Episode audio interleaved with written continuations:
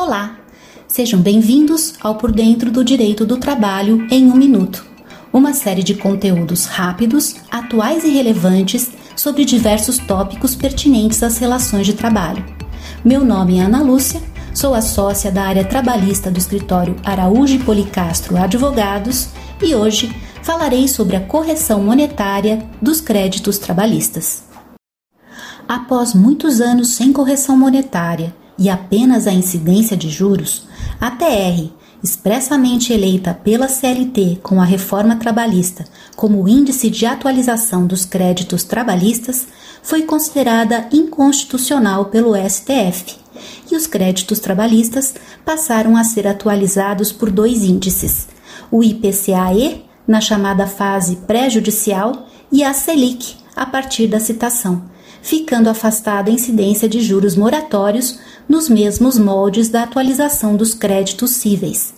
Na modulação dos efeitos da decisão, todos os pagamentos já efetuados a tempo e modos, bem como a execução das decisões já transitadas em julgado ou nas quais não tenha havido discussão pelas partes sobre os índices aplicáveis, deverão respeitar o quanto realizado ou decidido.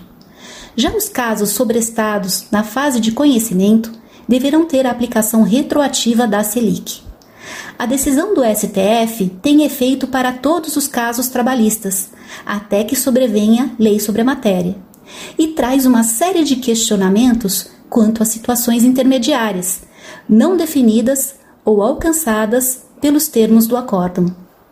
Muito obrigada pelo seu tempo e não deixe de conferir nossos outros conteúdos acesse nosso site www.araújopolicastro.com.br e nos acompanhe nas redes sociais LinkedIn, Facebook e Twitter para conferir outros podcasts da série e para obter mais informações a respeito de assuntos jurídicos relevantes.